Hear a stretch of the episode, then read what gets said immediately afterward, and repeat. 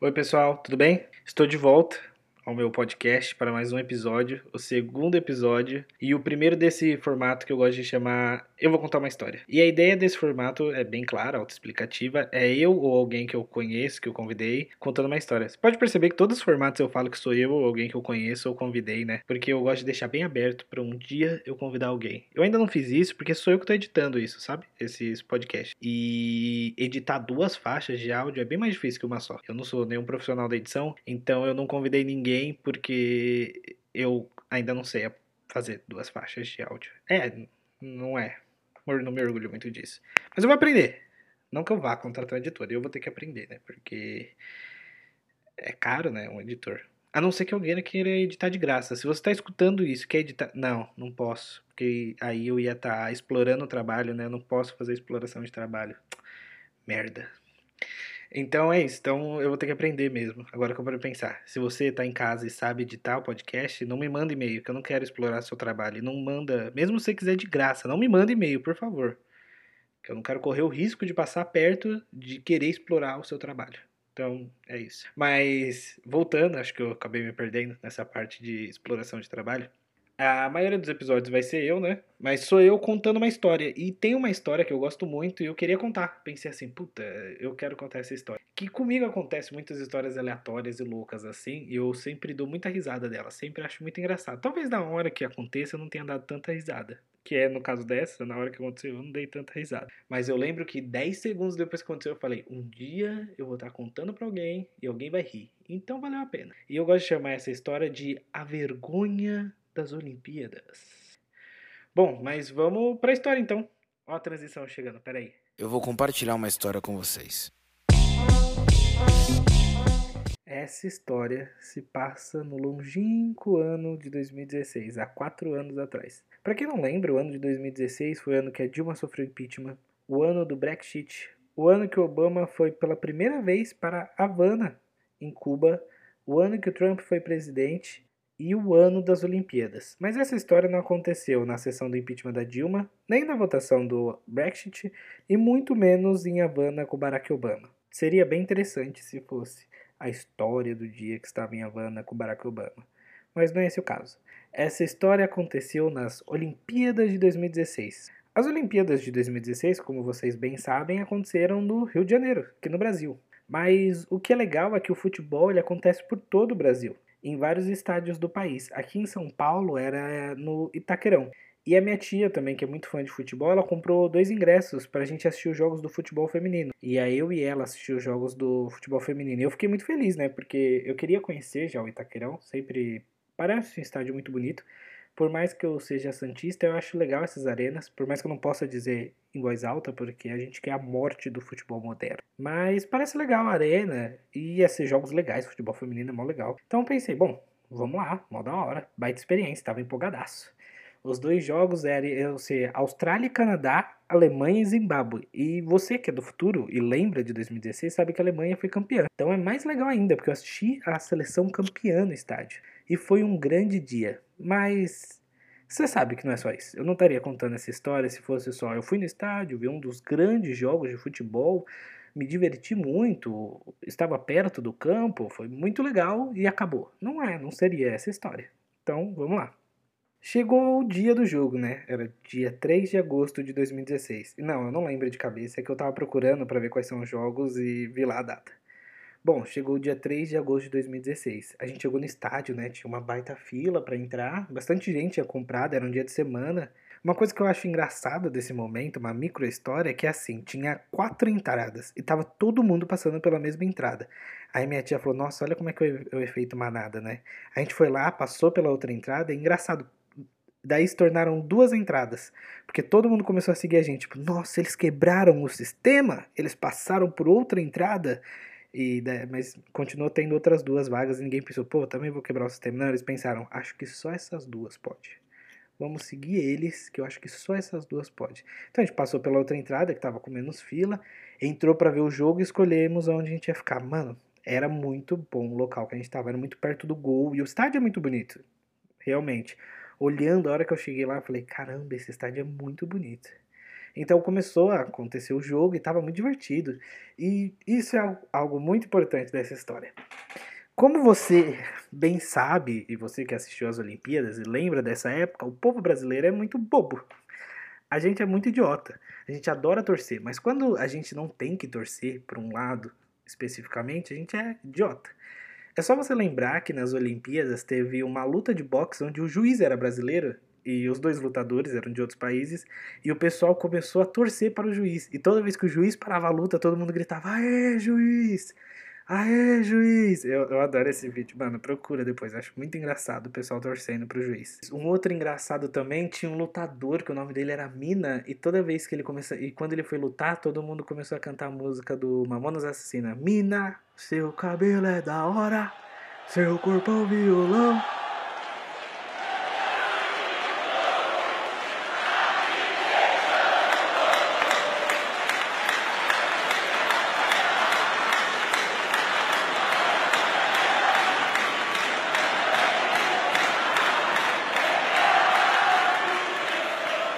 Eu acho esses vídeos maravilhosos. Eu acho que essa, essa Olimpíadas foi uma das melhores Olimpíadas de todos os tempos.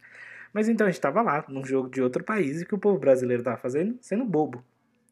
Tava todo mundo fazendo piada. De que tipo? Por exemplo, tinha uma jogadora da Austrália que ela parecia a Xuxa. E começou um cara dizendo assim: Aê, a Xuxa aê! Em campo, dela pegava a bola e todo mundo, Xuxa! E aí o estádio inteiro começou a fazer isso. Foi muita loucura. Então, pra você ver, era isso, era esse clima. Eu tava lá assistindo com a minha tia, tinha um pessoal do lado de, de mim, dois caras, eles estavam ali do lado e a gente tava falando do futebol. Eu não entendo tanto assim, mas eu falei meio técnico, tipo, fingi que eu entendia bastante conversando com o cara. Falei, nossa, olha, essa menina ela joga bola de um jeito, ela toca bola do jeito tal. Veja como ela toca a bola e tem visão de jogo. Veja como o Canadá é organizado em campo. Esse primeiro jogo era Austrália contra Canadá. E do outro lado também lembro que tinha um grupo de meninas também conversando, algumas amigas lá, elas estavam assistindo o jogo, conversando uma boa. Mas a minha volta tava cheio, assim. Muita gente comprou os ingressos e tudo mais, tava divertida. Mas, como eu disse, se fosse só isso, eu não estaria contando a história aqui. Bom, Tava todo mundo no clima de humor, clima de piada, bababá. E aí eu pensei, eu falei, vou mandar uma. Vou mandar o humor aqui. Vou falar um negócio aqui e todo mundo vai o quê? Rir, dar risada. Eu vou ser o grande humorista. Porque eu também sou bobo, porque eu sou brasileiro, né? Faz parte da minha cultura. Eu, olhando hoje em dia, eu falo assim, nossa, como eu fui bobo. Mas, pô, faz quatro anos, dá uma chance aí pra mim. Mas eu pensei, vou mandar a engraçadona. E aí o que, que eu pensei? Eu ia muito em jogo de futebol masculino também, né? E existe esse comentário machista, quando um cara joga mal, você fala assim: ah, joga que nem mocinha, você joga como uma mulher, você joga que nem uma mulher. Aí eu pensei, ó, vou desconstruir, eu sou desconstruído. Além de engraçado, eu sou militante. Eu sou um homem desconstruído, novo homem. Então eu falei assim, na hora que a menina errar, eu vou falar assim, Ih, essa aí joga que nem homem. Era essa piada, entendeu? Eu ia falar isso, nossa, olha como essa joga como um homem, dizendo que ela era ruim. Entretanto, quando eu tive essa ideia, no estádio, para a pessoa escutar, você grita, né? Mesmo ela falando australiano. Não faria nenhum sentido gritar, mas no estádio você grita. E eu não pensei que a hora que eu fosse gritar, a entonação mudasse. A piada podia ter outro sentido. Eu não pensei. Eu não li o livro chamado As Regras do Humor, Como se contar uma boa piada, da entonação à escrita. Não li esses livros de humor. Então, estava lá eu pensando, vou fazer a grande piada. A jogadora australiana chuta forte para fora. Tá todo mundo assim, um barulhão, todo mundo, estádio barulhão. Então eu pensei, vou gritar agora, qualquer coisa que eu falar vai se perder no meio desse público. Quem escutar, escutou. Quem não escutar, não escutou. E tudo bem, uma piadinha aqui, relaxar. Tudo bem, é um dia de futebol divertido, pá. Aí eu falei, vou gritar. A hora que eu gritei, eu gritei desse jeito. Tava um barulhão, todo mundo barulhão. Aí eu fui gritar. Na hora que eu fui gritar, silêncio poderia escutar uma agulha no chão. Então eu gritei. No meio, quando eu comecei a gritar, eu pensei: puta que pariu, todo mundo à minha volta vai me ouvir. Mas já era tarde, já estava no meio do grito. E o que que eu gritei? Pensa como eu gritei, eu gritei: joga que nem homem! Só que quando eu gritei, a entonação mudou. E as pessoas à minha volta entenderam que eu estava pedindo para ela jogar como homem e não zoando ela, dizendo que ela jogava como homem. Você escutando agora, você também pensou isso, porque é a entonação que você tem quando você grita. E eu não acertei a entonação. O que acontece é que quando eu terminei de gritar, todo mundo, mas todo mundo mesmo, à minha volta tava olhando para mim com um olhar de decepção, de homissógeno. Olha, este homem veio assistir o jogo de futebol feminino e ele não respeita o futebol feminino. Que vergonha deste homem. As meninas que estavam no grupo ao meu lado, elas ficaram comentando. Eu escutei, eu escutei elas comentarem. que história triste, maluco. Eu escutei elas comentarem assim. Nossa, nossa, que vergonha. Olha o que ele falou. Nossa, que vergonha. Nossa, que machista. O cara que tava conversando comigo, que parecia muito meu amigo naquele antes daquilo, ele nem olhava mais para mim. Ele tinha dado dois passos pro lado. Acho que a volta de mim assim tava vazio o estádio. Ninguém queria ficar perto de mim. E eu senti a maior vergonha de todos os tempos. Primeiro eu parei, né? Daí eu falei assim, acho que não me entenderam. A minha tia que tá do meu lado, ela olhou só um olhar de decepção, sabe? E, e daí, quando eu percebi mesmo, eu senti a maior vergonha de todos os tempos. Acho que é uma vergonha. Eu acho que eu tremia assim, achei, eu achei que ia cair no chão, achei que eu ia morrer de tanta vergonha. E sabe qual é o pior? Lembra como eu disse, falei assim, puta, tem dois jogos no mesmo dia, que legal, né? Tava empolgado. Naquele momento eu tava muito triste com aquela situação. Eu falei, puta, ainda tava na metade do primeiro jogo. Ninguém ia embora.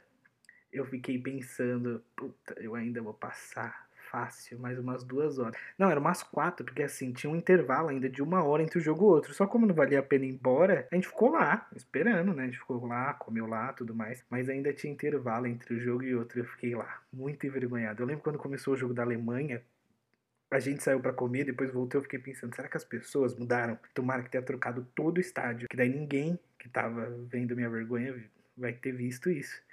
Mas mesmo assim eu continuei com um sentimento de vergonha gigantesco sobre a minha pessoa. Foi triste. Mas é engraçado, hoje em dia eu conto com humor, assim. Então, ah, que história engraçada. Mas essa é a história da Olimpíadas que eu queria contar. E é uma história que. sobre uma gigante vergonha. Outros títulos que essa história podia ter também pode ser Guilherme, o machista misógino eu pensei em colocar esse título, mas daí eu pensei que eu já ia ser muito cancelado bem no começo, né? E eu nem tenho um público para um cancelamento, para aguentar um cancelamento.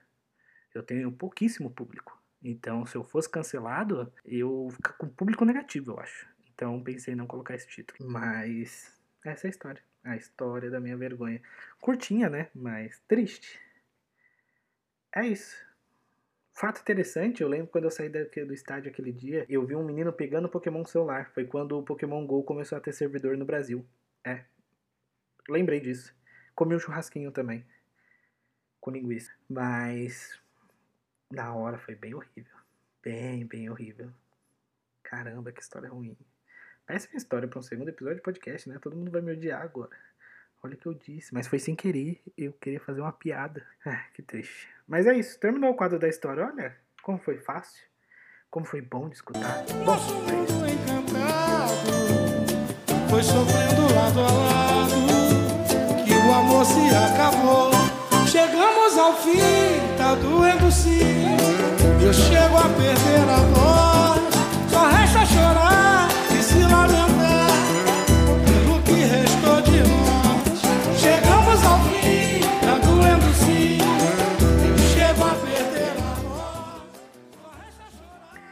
É isso, pessoal. Essa foi a história que eu queria contar. Ela não é muito grande, ela é curtinha, mas ela é a história de uma vergonha imensa. Foi, foi bem legal contar a história, eu tava afim de contar. Tem algumas outras histórias loucas assim que aconteceram comigo e que eu acho engraçado. É um mix de vergonha, riso, que na hora não foi tão engraçado assim, mas depois algo extremamente engraçado. É, recomende esse podcast para as pessoas que você conhece, recomenda para seu amigo, para sua mãe, para sua avó. Envia num grupo de um fã-clube e fala assim, ó, nossa, vocês viram esse podcast que o artista desse fã-clube lançou? E daí todo mundo vai clicar achando que, sei lá, se é do fã-clube do Maurício de Souza, daí todo mundo vai falar assim, nossa, olha o podcast do Maurício de Souza. Aí vai ser o meu podcast. Mas as pessoas vão continuar escutando, porque elas vão ficar curiosas. Então pode mandar, recomenda pra todo mundo. Se a pessoa falar assim, ah, eu não gosto de escutar podcast no Spotify. Esse podcast também está disponível em todas as plataformas. Você pode escutar ele no Google Podcast, no Pocket Cast, deixa eu pensar, iTunes, todas as principais plataformas ele está disponível. Então você pode escutar ele em todas essas plataformas, fica à vontade. Pode me, é, me manda um feedback do que você achou do episódio no meu e-mail, no meu e-mail não, no meu Twitter, arroba Gui Isidoro. E manda lá o que você achou, se você gostou, se você não gostou, só fala alguma coisa. Vamos interagir. É isso, esse é o segundo episódio, mais episódios pela frente. Eu falei no episódio passado que estava pensando em falar em música, séries, blá blá blá, mas eu falei, não, quero contar uma história antes. Vamos com calma. Vamos aos poucos. Eu zerei The Last of Us, The Last of Us 2 esses dias, então tô pensando em fazer um episódio disso, mas tô pensando, significa que vai sair. E tô com outras ideias também, de outras coisas que eu queria falar sobre. Mas é isso. Falou, tchau! Esse podcast foi editado por Guilherme Isidoro, editor amador.